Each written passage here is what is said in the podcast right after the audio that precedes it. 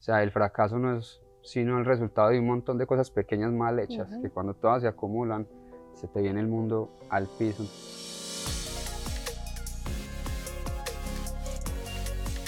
Estamos de vuelta aquí en tus mañanas, aquí entre nos. Hoy nos acompaña Juan Echeverry, un personaje de la casa, presentador, cantante, mejor dicho, ¿qué no es este personaje de hoy? Bienvenido, ¿cómo estás? No, gracias Vanessa por la invitación y feliz de estar aquí.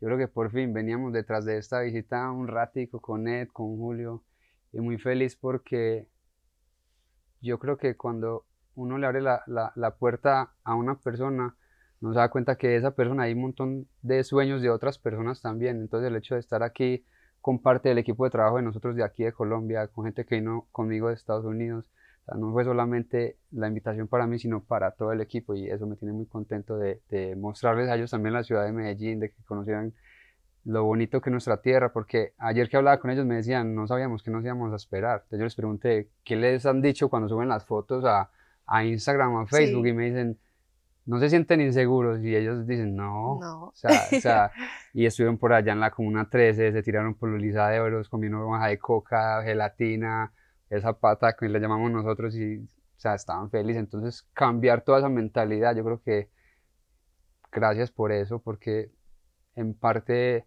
el venir también fue gracias a, a, a ACTV, entonces gracias por la invitación y, y feliz de estar aquí bueno, y para nosotros también es un placer enorme tenerte a ti y a todos ellos aquí. Bueno, ¿quién es Juan Echeverry? Mejor dicho, cuéntanos sobre ti, sobre tu vida. ¿Quién es Juan Echeverry para que aquí sepan? Yo creo que quién soy, soy padre, esposo, buen hijo. Yo creo que me considero una buena persona, diría. Aprendí a no mentir hace mucho tiempo, a hablar con la verdad yo creo que esa ha sido la, la base de, de, mi vida. Todo empezó a cambiar en mi historia cuando yo decidí hablar con la verdad. O sea que antes, ¿quién era Juan? Era, yo creo que a nosotros como colombianos nos, nos crían tristemente con dichos como el vivo vive del bobo, eso es malicia indígena, eh, todo es, es mejor malo conocido que bueno por conocer. Y eso son mentiras, ¿sí me entiendes? En esa mentira vivimos nosotros los latinos, tristemente. Y, y digo latinos porque mi socio es mexicano y, y ellos también, obviamente la, la, jerga es diferente, pero son las mismas costumbres y las mismas tradiciones. Eso para mí es vivir en mentiras. Eso de que eso es una mentira pequeña y no va a hacer daño, no. Todo eso se va acumulando todos los días y cuando menos piensas, o sea, el fracaso no es sino el resultado de un montón de cosas pequeñas mal hechas, que cuando todas se acumulan, se te viene el mundo al piso. Entonces, cuando yo decidí hablar con la verdad, yo creo que cambió mi historia y cambió, yo creo que todo, mi vida. ¿Qué te hizo desarraigarte un poco de todo eso? El darme cuenta de que no traía cosas buenas. O sea, por más que tú trabajes y te esfuerces y te esfuerces, si no estás haciendo lo correcto tarde o temprano, o sea, las, las bases tienen que estar muy sólidas. Entonces me di cuenta de que si quería ser un buen padre, si quería ser un buen esposo, si quería ser un buen hijo, un buen líder, tenía que hacer lo que, o sea, lo que decía, ¿cierto? y, y, digamos que educar, liderar y, y, gestionar desde el ejemplo y no desde simplemente el hablar y eso, pues eso me, me, da gusto porque ayer que estábamos reunidos precisamente con el equipo de aquí de Colombia y de Estados Unidos y, y ver lo que ellos me decían, porque lo que yo les pregunto es, o sea, ¿cómo, ¿qué soy yo como líder para ustedes? porque yo no quiero que me vean como el jefe, o sea, a mí ni siquiera me, me, gusta esa palabra, yo no, nunca les presento, ella trabaja para mí, no, para mí eso, o sea, no... Somos un equipo. Exactamente, no, somos parte del equipo, entonces esa parte del liderazgo la da esa misma confianza, esa misma verdad, porque ellos sienten que es verdad, y yo creo que la verdad solamente es verdad, ya. Bueno, entonces han habido varios escenarios, bueno, todavía continúan, mejor dicho, en los que eh, te has desempeñado eh, como emprendedor. Cuéntanos, cuéntanos. Cuando yo llegué a los Estados Unidos llegué a trabajar como mesero, ¿cierto? Pero como yo vivía en Estados Unidos y mi esposa y mi hijo todavía vivían acá, entonces me tocó conseguir otro trabajo. Entonces yo trabajaba desde las 4, desde las 5 de la mañana salía a recoger basuras en un camión de basuras. Hasta las 4 de la tarde y a las 4 y media entraba al restaurante hasta las 12 de la noche. Y yo decía, voy a hacer esto porque quiero comprar un micrófono, un computador, empezar a hacer videos, hacer lo que me gusta hacer, ¿cierto? cuando estuve trabajando en eso, nunca ni compré el micrófono, no tuve tiempo para grabar. Compré el computador, la cámara, nunca tuve tiempo para, para grabar. Y Dios me, me mandó un, un jalón de orejas. Un día estábamos recogiendo basuras y el conductor iba súper rápido, o una cosa lo que yo decía, este man nos va a matar, literal. Y había como una, como decimos nosotros aquí en Medellín, había como una bajada, pero había un plan y subía ahí mismo. Lo más natural es que si tú vas en un camión de basura, tú pares en la mitad, metas primera y subas. No, este loco lo que hizo fue hacer esto súper rápido. Había un hueco donde yo estaba colgado, entonces cuando la llanta pasó por, por el, donde yo estaba colgado, ya no me pude pues, sujetar y fueron un año de terapia, supuestamente no iba a volver a caminar, no podía volver a trotar. Y eso, ese fue el jalón de, orejas, de orejas que yo necesitaba para que Dios me dijera, o sea, ¿qué está haciendo? Y en ese qué hacer fue donde, donde, pues donde me encontré nuevamente y, y empecé a hacer lo que estoy haciendo ahora. Montamos una empresa de, de publicidad, una, una agencia, yo creo que es de las agencias más grandes del norte de Georgia, gracias a Dios. Operamos en Washington, Virginia, Nueva York, California, Florida, Georgia, Tennessee. Trabajamos más de siete estados. Ya le hemos dado la vuelta al mundo. yo creo que ahorita hemos estado, yo creo que este año hemos estado en más de 10 países, gracias a Dios. Entonces ha sido una cosa, o sea, el, el, la vida nos empezó a sonreír de, de, una bonita manera. Y empecé también a escribir un libro. Sí. Donde no hablo de mí, sino más bien de cómo la gente puede encontrar su propósito. Yo creo que todos en la vida nos, nos, hemos cuestionado eso mismo, ¿qué es? O sea, ¿qué es la vida? ¿Qué sentido tiene la vida? ¿Cuál es el sentido de vivir? Y es necesario que nos toque para poder encontrar ese sentido. Pues yo creo que uno, solamente hay dos opciones, o aprendes porque te tocó o por ejemplo, ¿cierto? Y uno podría aprender muy bien, por ejemplo, yo tengo muy buenos maestros que ellos ya cometieron los errores. Y cuando me siento a hablar con ellos, aprendo de ellos. ¿Sí me entiendes? Yo no tengo que, que quebrar o que declararme en bancarrota para poder triunfar financieramente. Ellos ya lo hicieron, si yo ya puedo aprender de las quiebras de ellos, de los errores que ellos ya cometieron, me estoy ahorrando un montón de camino. Ese es el problema también de los latinos, que nos gusta tropezar mucho con la misma piedra y cuando uno tropieza más de dos veces con la misma piedra ya no es, ya es estupidez porque te gusta estar ahí pegándote y, y, y, es, cuando uno tropieza con las mismas piedras es salir de una relación tóxica para entrar en otra, donde lo, único que cambia, digamos, que es el, el nombre del personaje, pero te van a tratar mal. Vas de un trabajo a otro que prácticamente es lo mismo. Yo creo que eso es tropezar todos los días con la misma piedra. La misma piedra. Entonces, pues esas son las dos opciones. O aprendes porque te tocó o aprendes por reflejo. Entonces yo recomiendo que aprendan por reflejo. Y si un libro como que el como el que estoy escribiendo, que yo digo que no me pertenece, esto son, son palabras, yo creo que yo no me he inventado ninguna palabra, las palabras son de todos, donde si tú las puedes hacer tuyas y compartirlas con el resto, de eso se trata Factor Esencial y eso se encuentra el libro, encuentra tu, tu propósito. Y a propósito, te tenemos aquí, estabas como presentador de Factor Esencial, ¿qué es esto de Factor Esencial? Factor Esencial, Factor Esencial es un proyecto muy hermoso porque cuando nosotros decidimos montar la agencia de publicidad, uno de los, de los, de los sueños míos siempre fue montar una, como un noticiero online, ¿cierto? Y montamos un, noticiero que llamaba Hay Raza. Y Hay Raza, pues no sé si ustedes conocen, pero nosotros le llamamos la raza que vive en Estados Unidos, son los centroamericanos, o sea, mexicanos, guatemaltecos. Y eso fue un boom, o sea, fue una cosa loca. Había meses, meses que llegábamos a 12, 13 millones de personas, o sea, eh, llegamos a los 400 mil seguidores en menos de seis meses, siete meses, era una cosa muy loca, pero no, no, no compartíamos sino cosas malas. Entonces yo dije, o sea, yo no puedo seguir compartiendo lo malo que hay en el mundo, aprovechemos este espacio que hay y empecemos a, a compartir historias de, de, lo que me gusta de esto, de poder hablar de, de, las personas.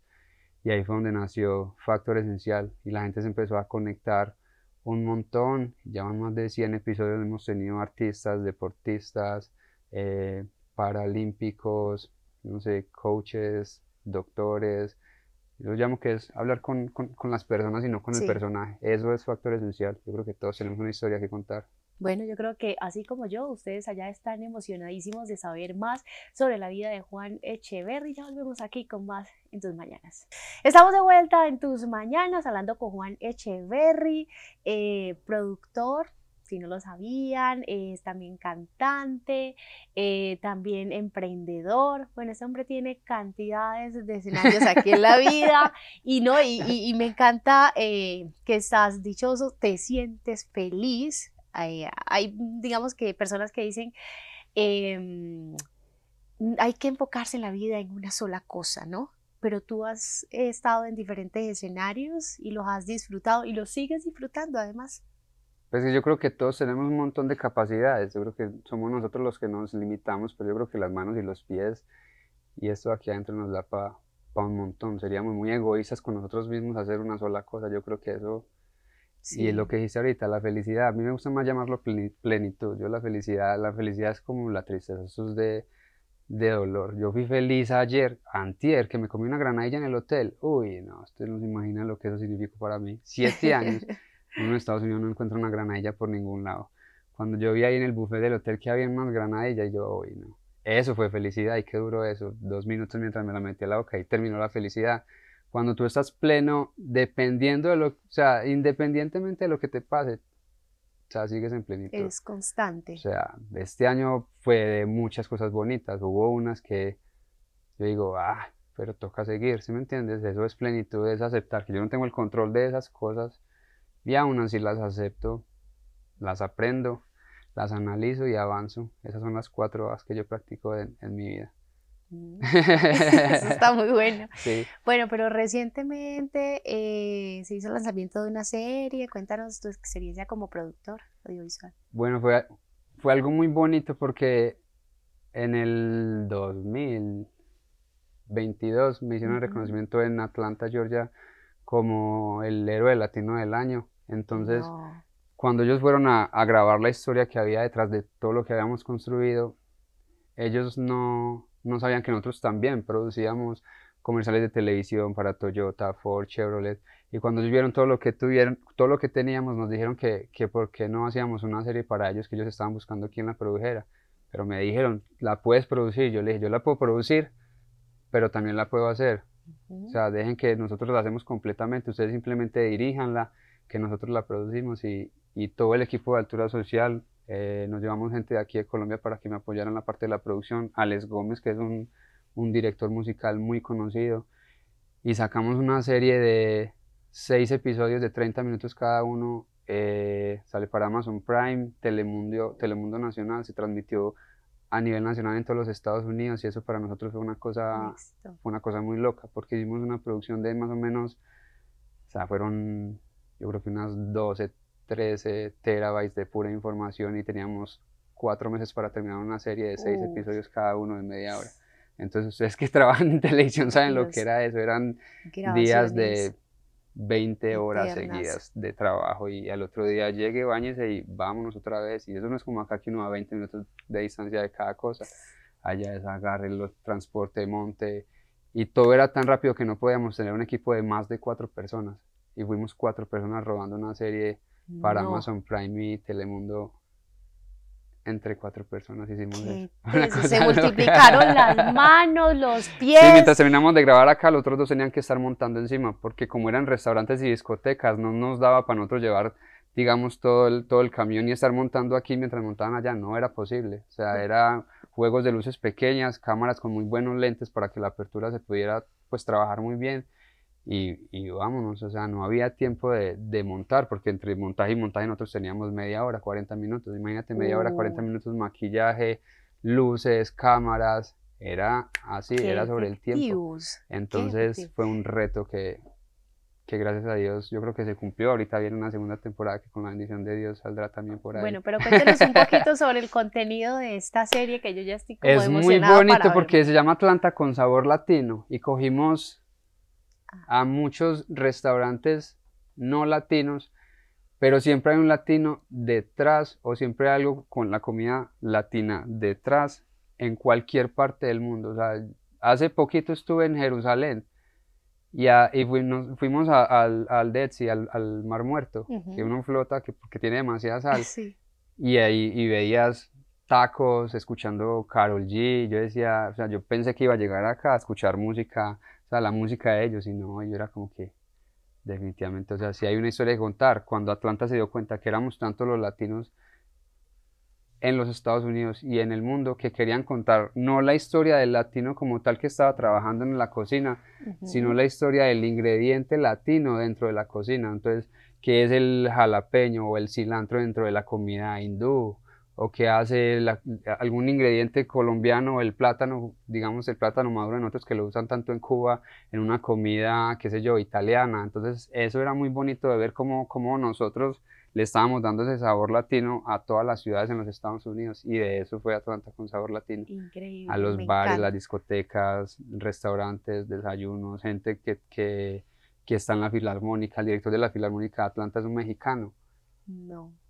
O sea, ahí tienes al resto que son chinos, eh, gente de Suiza, gente de todo el mundo y ver un director mexicano, eso lo llenaba uno lo que decía, de verdad estamos, estamos participando en absolutamente todo.